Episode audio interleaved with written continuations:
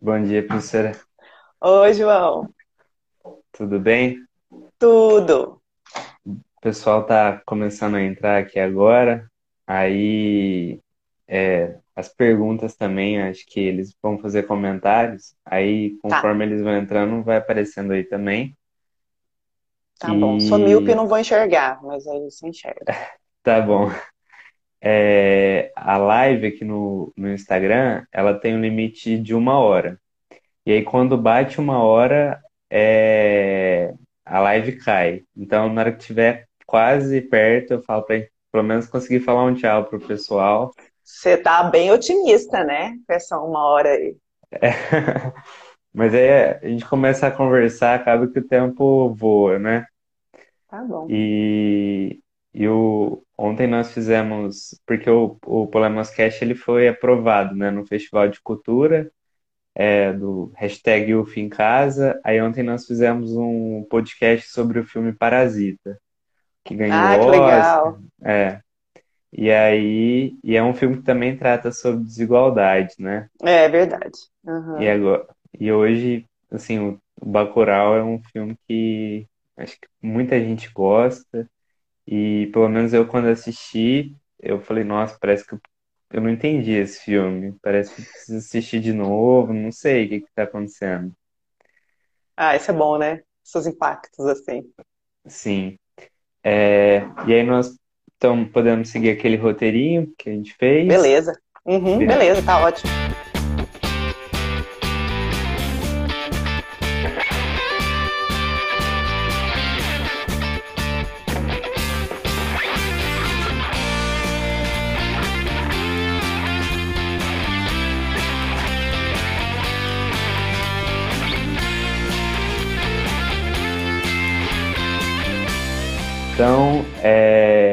Para quem está nos assistindo aí e não viu a nossa divulgação, é, o, hoje a professora Daniela Cruzara está aqui para a gente conversar é, sobre o filme Bacurau, e a gente deu o título é, desse episódio, né, do Polemoscast como Bacurau não está no mapa da Covid-19, né?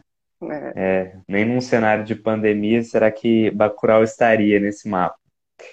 E aí, professora, é, para quem não, não assistiu o filme, quer dar uma, uma contextualizada? O que, que é Bacurau? Vamos lá. É, pode dar spoiler, então, né? Pode, aviso Porque quem tá ter. entrando aí tem spoiler. Porque É, então, é, o Bacurau foi um filme que eu demorei a assistir. Eu, na verdade, assisti agora na quarentena. É, Aham, eu tenho, eu tenho uma aluna que chama Rúbia, ficava, professora, você tem que assistir Bacurau. E eu, ai, Rúbia, eu não quero ficar mais agoniada do que eu já sou, né? E aí, na quarentena, eu falei, não, vamos assistir Bacurau. E foi exatamente na época da pandemia. Então, a associação, para mim, como eu assisti nesse momento, foi imediata. E o aham, que, que mais me impactou em Bacurau? O Ba- Bacurau tem, assim, uma visão explícita, que é da violência, do uso da violência de várias formas. Mas o que mais me encanta em Bacurau são as sutilezas, são as mensagens subliminares que ele vai colocando. Então, o filme mostra é, uma ausência completa do Estado é, dentro daquela localidade. Ele uhum, tá, ela tá, é um, parece um distrito de um, de um município, e a primeira, é, a primeira incursão do prefeito à cidade, todo mundo se tranca em casa. Então, olha, aqui, aqui essa autoridade não vale nada. Aqui quem, quem, quem manda somos nós. Então, é um claro ato de desobediência civil, que é aquela resistência e oposição pacífica a um projeto de político que eles não concordam. Então, ele já uhum, começa colocando esse distanciamento do Estado na, na comunidade, que para mim é um, uma, um abre-alas excelente. Isso permeia toda a história, porque no final das contas, é, quem vai dar solução aos problemas micro e macro daquela comunidade são eles mesmos, né? Então eles se auto-organizam o tempo inteiro. E isso é o que mais me chamou atenção em Bacurau. Mas o que eu mais gostei de Bacurau é, é o que a gente não tem no Brasil. Então, Bacurau é para ser um, um, uma, uma, uma micro, um micro exemplo do Brasil, ou pelo menos dos invisíveis brasileiros. Mas ele tem uma coisa que eu não vejo tanto no Brasil, que é a capacidade de falar, não, aqui não, aqui a gente vai fazer diferente, aqui a gente vai resistir. A nossa história nos manda dizer que é diferente. Tanto que eles têm um museu é, que é conta é a história marcado, de Bacurau. Muito marcado pela agressividade, né? É, porque a violência é estruturante ali, né? É, a, a memória deles, é, eles, eles mostram muito a questão da, da violência, né? O que aqui no Brasil é que a gente nem tem, por exemplo, é uma, uma memória do que foi a tortura na, na durante a ditadura, né? Pelo é. menos para criar essa repulsa a gente não tem, né? E eles fizeram questão de não esquecer. Então eles têm um museu lá que reporta essa história de luta daquela, daquela comunidade que se as pessoas que tivessem, que foram lá para tentar exterminá-los, tivessem entrado no museu, eles iam entender que aquela comunidade não está ali a troco de nada. Eles existem até hoje porque resistem. E resistem a longa data, né? Por isso esse museu que conta essa história de como resistir a essa violência, que existe, que é de várias, que tem vários tons, mas é muito física também, né? No sentido de tirar a vida, de matar e etc. E isso é uma das coisas que mais me deixou encantada em Bacurau, que é essa mensagem, olha, independentemente de qualquer coisa, a gente tem o direito de resistir. É, o, o, o filme, para quem está a, a Ruby, ela entrou aqui na live também, professora. É, para quem não, não assistiu, o filme é, do, é dirigido pelo Kleber Mendonça Filho e pelo Juliano Dornelles, que também tem outros filmes muito bons, né? O, o Aquários. Né? Aquários é, uhum. Ontem, nas indicações, o, o professor Gessé e o Pedro, o Pedro Carioca indicaram vários filmes é, do Kleber Mendonça também, porque é uma maneira de, de assim, eu vi algumas é, é análises do Bacurau que comparava com os filmes do Tarantino por conta da violência, né? Uhum. Só que aí é, fala que Bacurau é muito mais do que isso. Bacurau é, um, é um, uma expressão do que é o, o Brasil, né? É... é, Bacurau é um chamado. Na minha opinião, Bacurau é um chamado, é um convite. É um convite para a gente se conhecer enquanto brasilidade. A gente tem uma visão do Brasil e quando eu falo a gente, eu estou falando de um lugar de mulher branca, de classe média, é, que não que pertence aos 5% da população brasileira. Então, uhum. é, aí eu estou falando desse agente, né? Então, a gente desse lugar, no vê o Brasil, talvez de uma forma muito distanciada dessa violência presente e dessa exclusão é, que é, é muito grande. E, e o Bacurau faz esse convite para quem vive essa história, sentir que ela está representada, assim, existe, tem gente que fala sobre isso, e é um convite para essa branquitude é, dos 5%, pensar a sua vida é microcosmo do macro, não representa nada dentro dessa grandeza que é o Brasil. Então, para mim, ele é convite mesmo. É, e uma da. Logo no começo, né? Eu acho que cabe muito com o cenário que a gente está vivendo. É, o que a gente vê é um caminhão cheio de caixão, né? E é depois é, o, o prefeito lá, quando ele vai, ele leva um caixão também. Então, é quase que uma necropolítica que a gente tem vivido. E muito, acho que tem relação com o que a gente está é, passando nessa pandemia, né? Quando tem. se decide fazer um isolamento horizontal ou vertical, tá querendo decidir quem pode é, tá em risco de morrer e quem não pode, né? É, é... O que, que eu vejo nessa pandemia? Na verdade, a pandemia não trouxe uma necropolítica ou não trouxe uma biopolítica. A gente vive. E quando a gente fala a gente, é planeta. Porque eu não sei se você se lembra, quando é, começaram a falar sobre vacinas, a França disse que ia testar as vacinas na África. Né? E aí aqui, então não é uma coisa só do Brasil. Essa coisa de decidir quem vai morrer e quem vai viver na, na pandemia é, tem muito a ver com o que a gente entende por ser humano. Quem tem humanidade no planeta, né? Com certeza o sul global não tem humanidade no planeta. Com certeza nós não fazemos parte dessa ideia de humanidade. Tanto que a França queria testar na África. E a cloroquina, que é uma coisa que não tem, não tem teste que valide o seu resultado positivo e exclua os riscos como muito grande, que é está sendo amplamente divulgado no Brasil. Então, o Sul Global é um lugar onde a humanidade e, por correspondência, o viver e o morrer são colocadas de forma muito gritante. Então, e isso lá em Bacurau é claro, né? É, eles vão, eles vão ser exterminados. E por que eles vão ser exterminados? Porque eles não são pessoas. Eles não são pessoas como quem as pessoas que irão matar são. Tanto que os americanos chegam lá, fazem aquela rodinha para poder fazer a combinação deles de como eles iam matar com os brasileiros que foram a ponte, né, com Bacurau, e eles começam a olhar para eles, porque eles se acham brancos, né, os brasileiros que estão fazendo a ponte, e vocês não são brancos. Vocês não são brancos Sim. como nós, né? Eles não estão falando da cor da pele, eles estão falando da qualidade de ser humano. E aí eu acho muito massa quando a mulher chega lá na vendinha e fala assim, que nasce Bacurau é o quê? Aí o menino responde, é gente. Quer dizer, é um grupo dizendo, oi, a resposta é oi, vocês é. que acham que brancos e ricos de São Paulo, né? Porque lá eles têm essa ideia de São Paulo, né? Nós somos Sim. gente, né? É. Apesar de vocês gringos, americanos não acharem que nós somos pessoas, né? E nessa mesma cena da vendinha, ela a aquela que é, não sei se ela é do sul, do sudeste, que ela tá junto com os americanos, ela pergunta o que, que significa Bacurau, né? Aí uhum. é, explica que Bacurau é um pássaro de vida noturna, né? Aí uhum. ela, ela pergunta, ah, é um passarinho? Ela, não, é um pássaro, né? Que é uma, é uma intenção de minimizar as histórias, Diminuir. assim, né? É. E as próprias... De empobrecer uma cultura, né? Sim, quando a gente fala, por exemplo, que tinha que tirar o Nordeste do Brasil, né? É assim, é uma não valorização de todas as nossas histórias, tipo Lampião, Maria Bonita, é, Revolta de Canudos, porque talvez o Nordeste tenha sido a, a única região do Brasil que tenha feito de fato resistências, né? E criou comunidades independentes.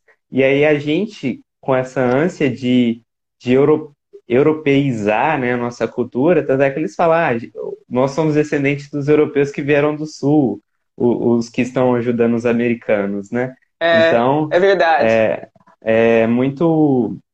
Eu acho que o, os diretores eles conseguem mostrar isso, essa, essa. Em muitas sutilezas, eles vão colocando essa ideia do imperialismo, é, a ideia da dominação europeia, a, a, buscar, buscar ressaltar a nossa latinidade, a nossa brasilidade, em pequenos pontos que juntos dão esse cosmo que é real. E existe um distanciamento tão profundo do Estado em termos de equipamento social, e essa auto-organização da sociedade de Bacurau eu acho muito, muito magnífica, porque eles conseguem fazer uma coisa que é respeitar as singularidades ou as individualidades sem individualismo.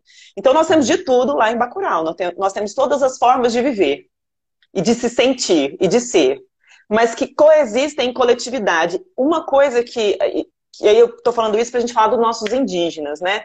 Uhum. É, uma coisa que hoje no Brasil, com a Covid, a gente vê é que não existe um projeto de sociedade é, coletivamente é, vivido.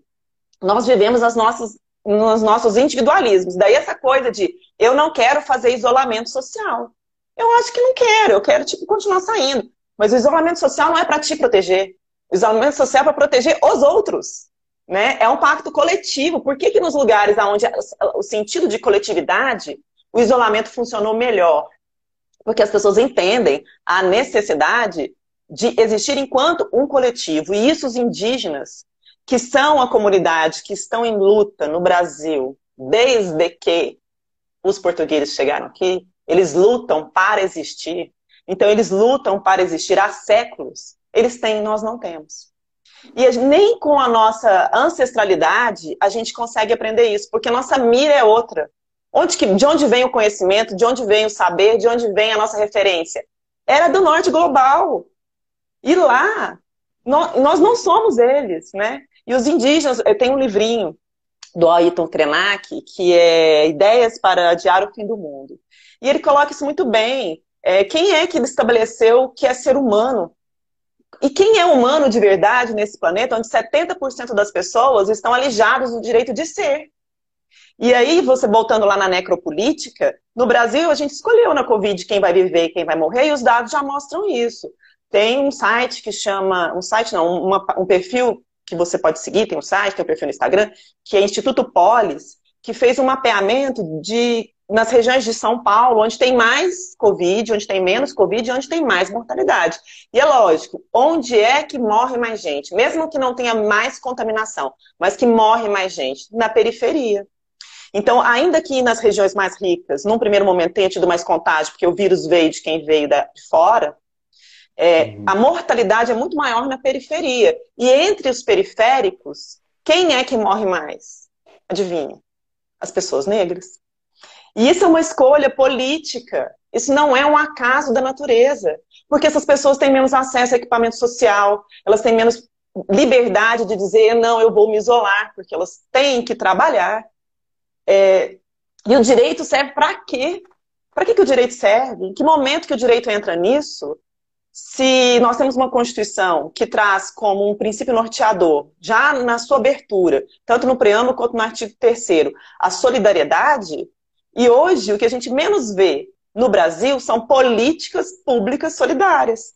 O que a gente está vendo é uma política que está dizendo quem pode morrer quem pode viver de forma explícita, não é nem mais implícita. Porque na hora que eu obrigo a pessoa a sair do isolamento social para ir para o trabalho e se colocar em risco, eu estou dizendo você pode morrer. E esse você pode morrer não é permeado só por decisões particulares, não.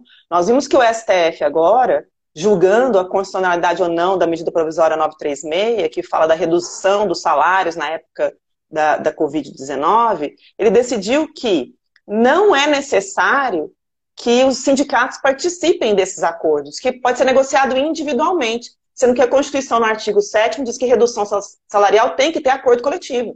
Porque eles, eles adotaram um negócio que chama direito constitucional da crise, ou seja, que quando está na crise, entre é, garantir o emprego e perder o emprego, é melhor garantir um emprego. Em que lugar que economia, que está na Constituição dizendo que o princípio fundamental da nossa sociedade, o nosso pacto social, a economia vem em primeiro lugar. Lê o artigo terceiro. É igualdade, é vida, não é economia. E por que a economia está em primeiro lugar agora, nesse direito constitucional da crise? É escolher quem vai morrer, quem vai viver. É. Que está muito o... em Bacurau, né? Sim, ontem o, no, no podcast que a gente gravou, o professor Gessé falou assim, olha, é, existe essa. É, é, tão grave essa questão da pandemia no Brasil, porque a, a gente, se a gente for a fundo, as pessoas não têm nem saneamento básico, o que é essencial para é, higienizar, para evitar o contágio, né? Sim, as pessoas vivem é, amontoadas mesmo, né? Então, assim, e, e essas pessoas, é, igual quando fala do, do isolamento vertical, é, é, grande parte do, das pessoas, mas, os idosos do Brasil, vivem com suas famílias, né? Uhum, e, e, esses é. familiares precisam sair para colocar comida dentro de casa, porque assim, o pessoal, no, no, o povo no Brasil tá, tá morrendo de fome, né? Nessa situação. É, e, professora, tem outra parte no Bacurau que é muito, é muito simbólica também, que é do professor, né? A gente tem um personagem lá que é um, é um senhor e ele é um, o professor ali da comunidade. E, e aí uma das partes que, que deu o nome aqui para o nosso episódio, que é que ele vai ensinar as crianças e Bacurau não está nem no mapa, né? É. E o que, que você pensa sobre, sobre essa simbologia, assim, do, da educação é, em Bacurau? Como que você pensa? É, é olhando para a questão da educação, né? É, o prefeito chega e joga os livros no chão. Né? Eu vim ajudar vocês, eu vim trazer equipamento social para Bacurau. Então ele chega para um caminhão e derruba todos os livros, e são livros sem capa, enfim, no chão e joga fora. Isso aí já traduz o que é educação no Brasil. A educação no Brasil não serve para absolutamente nada. Se a gente pensar que existe uma grande quantidade de escolas de ensino fundamental, e quando a gente fala isso, um pouco menos da metade, então um pouco menos de 50%, que não tem esgoto, e existe uma grande quantidade de escolas que não tem banheiro, e é lógico que quando você mapeia isso, a maior parte dessas escolas estão no Nordeste do Brasil, a gente já sabe o lugar da educação no Brasil e que é muito bem retratado no, no, no filme Bacurau. Só que o professor ele faz o contraponto. Ou seja, apesar do poder público desconsiderar a educação, nós estamos fazendo a educação possível. E é uma educação vivenciada não é uma educação naquele sentido é, é, de dominar os corpos, como coloca o Foucault, né? As crianças vão para uhum. fora, as crianças debatem, as crianças olham o um mapa, elas interagem, elas falam as suas impressões. Então elas não estão sendo docilizadas, né? Elas estão sendo é, é inspiradas a terem seu próprio senso de, de universo, de si, do mundo. E é um contraponto do que o Estado pensa para a educação e do que aquela comunidade decidiu fazer da educação. E a educação é uma decisão cívica. A gente decide o que a gente quer para a educação. Porque ela tem um papel importantíssimo nesse amálgama do pacto social que a gente não tem definitivamente no Brasil. E essa cena de Bacurau, quando ele vai procurar o Bacurau no mapa, ele foi retirado do mapa, ele fica lá, mas cadê? Ele existia, ele não, exi não existe mais. Ele foi apagado para aquelas pessoas poderem ser mortas. Então, a primeira maneira de matar aquelas pessoas é torná-las invisíveis. Essa invisibilidade de uma comunidade inteira para o Brasil é a primeira morte, é a primeira sentença de morte. E nós temos vários invisíveis no Brasil, né? Maior parte da população brasileira é invisível no Brasil. E a segunda morte é a, a, o ataque que eles sofrem para serem todos exterminados.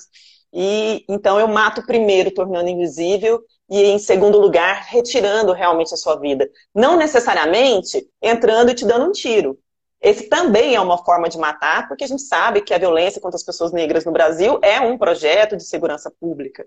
Mas principalmente é, por meio da falta de equipamento social. As pessoas estão morrendo de Covid por falta de equipamento social, por falta de moradia adequada, a gente está falando de direito à cidade, por falta de saneamento básico, por falta de informação e por falta de opção de se isolarem com eficácia. E a educação vem para trazer essa, esse repensar. Eu não consigo, por exemplo, pensar em voltar às aulas, quando nós voltarmos para a UFO, de onde nós estávamos. Isso não é possível mais. Não é possível mais construir um projeto pedagógico ou um, estar numa universidade pensando o mundo sem a pandemia. Por quê? Porque o mundo mudou? Não. Porque se a gente tinha alguma dúvida, com a pandemia a gente não tem mais. Ela escancarou o projeto ultraliberal de forma que não inegável, não precisa nem de óculos para enxergar. Então nós não podemos voltar do mesmo mar. A gente tem que voltar diferente. É, é pelo menos eu acredito, né? Tem que aprender com, com esse período, né? Aprender que, por exemplo, é, o, o, o, SUS, né? A gente gravou também e a, e a Ana falou sobre isso, que é, quem tinha dúvidas sobre a importância do, do, do SUS é, para o Brasil, é, assim, acabou com essa dúvida, né? Porque os outros países que não têm um sistema único de saúde... Como os Estados é, Unidos, né? Sofrem muito mais. E agora Imagina se, se assim, a situação no Brasil já é grave, já é trágica. Se não tivesse todo, todo essa ideia que foi construída ao longo dos anos é, em defesa do SUS e, e recentemente também tem sido muito atacada, a gente estaria pior ainda, né? E outro ponto que eu acho que casa perfeitamente com a educação, que é, e a gente vive isso, que é o papel da universidade pública, né? As universidades públicas é que estão correndo atrás agora de construir respiradores aí com um custo bem menos do, do mercado. Testes, é, a, né? É, a UFO foi protagonista, né? Na questão de, de um teste é, que, que é mais barato, mais rápido. É mais rápido. Sim, e, e isso parece que, assim, claro que é muito trágico, professora Rosa, que a gente tem que é. bacuralizar nosso projeto pedagógico. É, é, porque é muito trágico, mas é um tapa na cara também de todo mundo que vinha é, contra essa ciência, né, que a gente é tanto luta para mantê-la, é contra esse projeto de universidade pública, de investir em um conhecimento e não se vender para o mercado, né? Que, que eu acho que é o, o ponto. É, é, quando a gente fala de universidade pública, eu até me emociono. Não porque ela seja a solução para todos os males, e não porque lá não se reproduzam as desigualdades sociais, mas porque ela é um ambiente onde a gente, a partir de, do momento que a gente encontra isso, a gente consegue é, monopolizar conhecimentos e ações para tentar uma mudança. Então, é um lugar de luta e é um lugar de resistência, é um lugar de pensar. E eu, sou, eu tenho muito orgulho de fazer parte da universidade pública, é um marco na minha vida de felicidade, porque a universidade tem esse papel de conhecimento científico, mas de socializá-lo. E a gente está falando muito da, do papel da universidade em fazer remédio, em fazer testes, mas a universidade tem um papel, e aí eu trago para o meu campo do conhecimento, das ciências sociais aplicadas, que é de entender essa sociedade para onde vai chegar esse teste, para quem vai chegar esse remédio, quem vai usar esse respirador. Porque não adianta a gente produzir conhecimento na área da medicina, na área da biologia, se esse conhecimento não é pensado para aquele povo. Então, ele tem que ser pensado para aquele povo, para aquele povo que está ali. E o nosso povo, a gente tem estoque de vaga em hospital particular.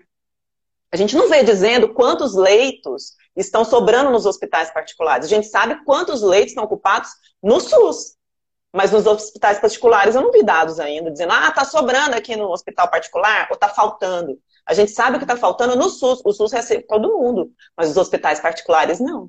Então, a saúde privatizada, ela está a que ponto que essa saúde privatizada está acompanhando ou ajudando no, na, em receber essas pessoas? Porque elas não estão dentro do rol de leitos que vão ser disponibilizados para a população brasileira. Então, se eu tenho plano de saúde, se eu tenho dinheiro para pagar, eu conto com o estoque do SUS e do hospital particular. Agora, se eu não tenho, eu só conto com o estoque do SUS. Então, a universidade, e aí muitas universidades têm os hospitais públicos, que é o caso da UFO, elas estão a serviço da sociedade.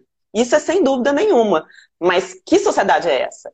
E esse conhecimento tem que ser interligado. Então, nós, cientistas sociais, temos um papel importantíssimo que continua sendo negado. Continua sendo negado com bolsas da CAPES, que não vão para as áreas de ciências sociais e de humanidades vão para as áreas de tecnologia agora, conforme foi anunciado recentemente. Mas quem vai pensar essa população? Quem vai ajudar a pensar essa população? E aí a universidade tem esse papel que é importantíssimo e é inegável e a gente precisa valorizar. Não só porque a gente está no momento de decidir quem vai morrer e quem vai viver, porque isso já está acontecendo nos hospitais públicos, porque a gente não constrói nada sem saber quem somos. É, Pro, professora, é, é assim, é, é, emocionante mesmo, porque é, é uma, quase que uma luta diária, né? Da, da, porque, assim, a todo momento a gente é atacado, né? Desde é. o do começo desse governo, principalmente, com a questão de, de, do que a gente faz é, é pura balbúrdia, né? E a gente vem mostrando que nossa balbúrdia é muito mais bacuralizada, né? Uma balbúrdia muito mais intelectual, né? que, que a gente, por exemplo, aqui, a gente está de quarentena, mas a gente está pensando o que vai ser desse mundo, né? Depois quando acabar. E tem uma. Essa semana foi assim: é, não bastasse o nosso presidente da República com todos os pronunciamentos, ele fez uma pergunta, e daí, né? Em relação é, com a Covid-19 é, esse daí do presidente em relação aos mortos, e, e pensando no Bacurau, é, é, também aquela violência que já, aquela agressividade, violência que já invadiu a linguagem, o comportamento e assim, o, o, culto da violência que a gente tem vivido, alguma coisa assim? Primeiro que eu não acho que ele fez uma pergunta. Né? O e daí não é uma pergunta, o e daí é uma resposta. Quando ele fala e daí, ele não está perguntando para você, para mim, ele está te respondendo. É, está respondendo claramente como, como esse projeto político que acendeu se posiciona. É, e daí? É o 1%. Aliás, é o 0,01%. Porque o 0,01% faz uma festa de casamento, contagia todo mundo, se cura e depois faz uma live com os amiguinhos, né? Vamos festejar e a vida que se dane. Isso é o 0,01%.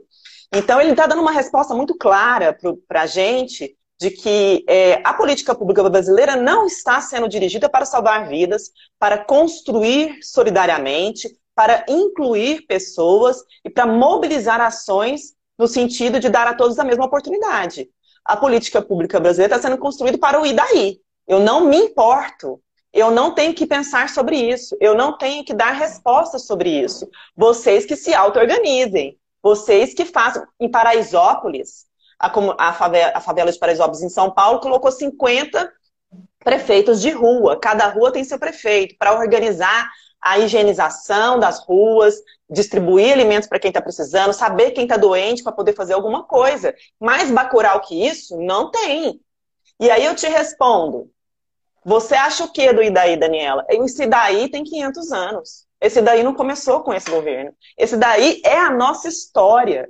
A nossa história é um grande Idaí. Se nós não estamos importando com, com os nossos indígenas que estão morrendo a quilos por conta do, do Covid-19, ou porque minerador entra lá, ou porque a, a, o agronegócio entra lá, que são os povos originários dessa terra, como é que. O Idaí é uma resposta. E é uma resposta que a gente tem que responder também. E é isso que eu gosto de Bacurau. Cadê o Bacurau brasileiro? Como é que nós vamos responder a isso? Em que momento nós vamos. Isolamento social no Brasil é um ato de resistência e desobediência civil. Se você decide ficar em casa para não contaminar outras pessoas e para não ser contaminado, você está em contracorrente.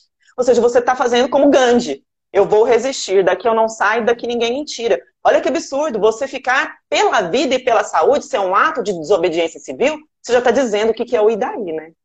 É um projeto de longa história. É, que, que assim, mostra que o, o, pacto social do Brasil, que a nossa Constituição pretendia colocar, talvez nem tenha sido construído ainda, né? É, não, não foi. E, e, que Bacurau mostra que às vezes os pactos sociais é, é, construídos ali em pequenas comunidades têm muito mais força, né? É Porque tem ligado, é, tem uma ligação com o saber e não com o conhecimento. E a universidade tem que se abrir para isso.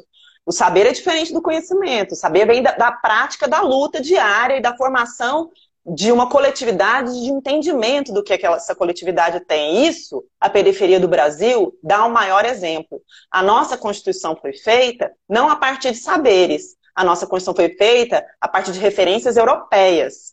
Tanto que você não tem, como tem na, na Constituição do Equador e da Colômbia, o Pachamama. Lá tem. Aqui a gente tem, por acaso, a nossa cultura Krenak, é, a nossa cultura quilombola. Não, não tem isso. Tem, tem, tem dispositivos que falam sobre isso, mas isso não está impresso na nossa Constituição.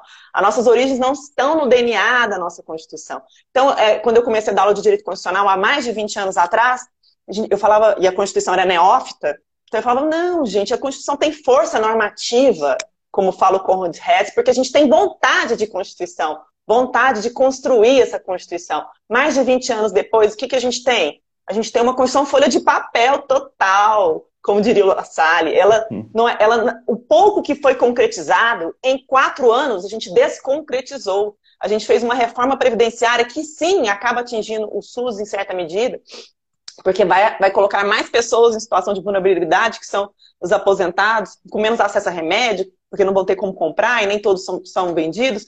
Então a gente desestruturou uma rede de proteção social que a Constituição demorou demais para construir, e agora com o teto dos gastos, a gente colocou a pedra em cima desse caixão que não está vazio, todos nós estamos lá, para financiar esses equipamentos sociais que são muito importantes. Então você imagina que até os é, economistas liberais entendem que o Estado agora tem que rever a sua posição.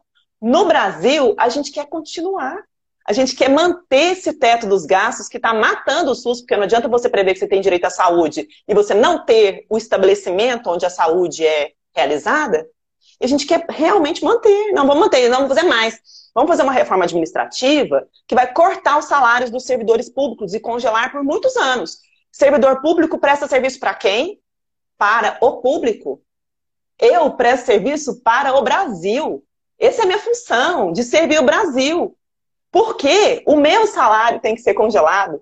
Por que, que eu não posso simplesmente aumentar a, a, a, a arrecadação, é, tributando quem tem dinheiro para repartir esse 0,01%? Não, eu vou tirar dinheiro do servidor público, aquele que serve ao público. Por quê? Porque o 0,1% não usa o serviço público. Ele não usa saúde pública, ele não usa educação pública, ele não usa transporte público, eu não preciso do serviço público, porque o que não tem eu compro. Né? É isso.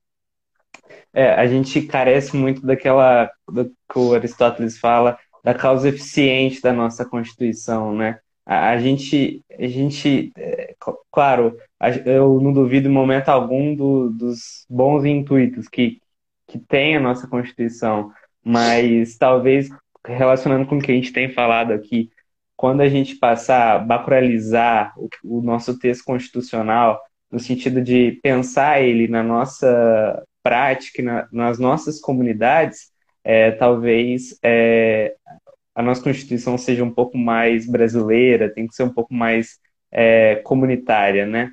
Eu comunitária. Queria... No sentido de comum mesmo. Sim, eu vou pedir para quem está nos assistindo para mandar algumas perguntas aqui, para que talvez a gente não tenha colocado no nosso roteiro. E aí, enquanto isso, eu queria pedir para você indicar algum, algum filme, algum livro para essa quarentena que o pessoal está ficando em casa, ou algum hobby seu, tem alguma coisa assim? Hobby? É. Hobby? Não, hobby zero.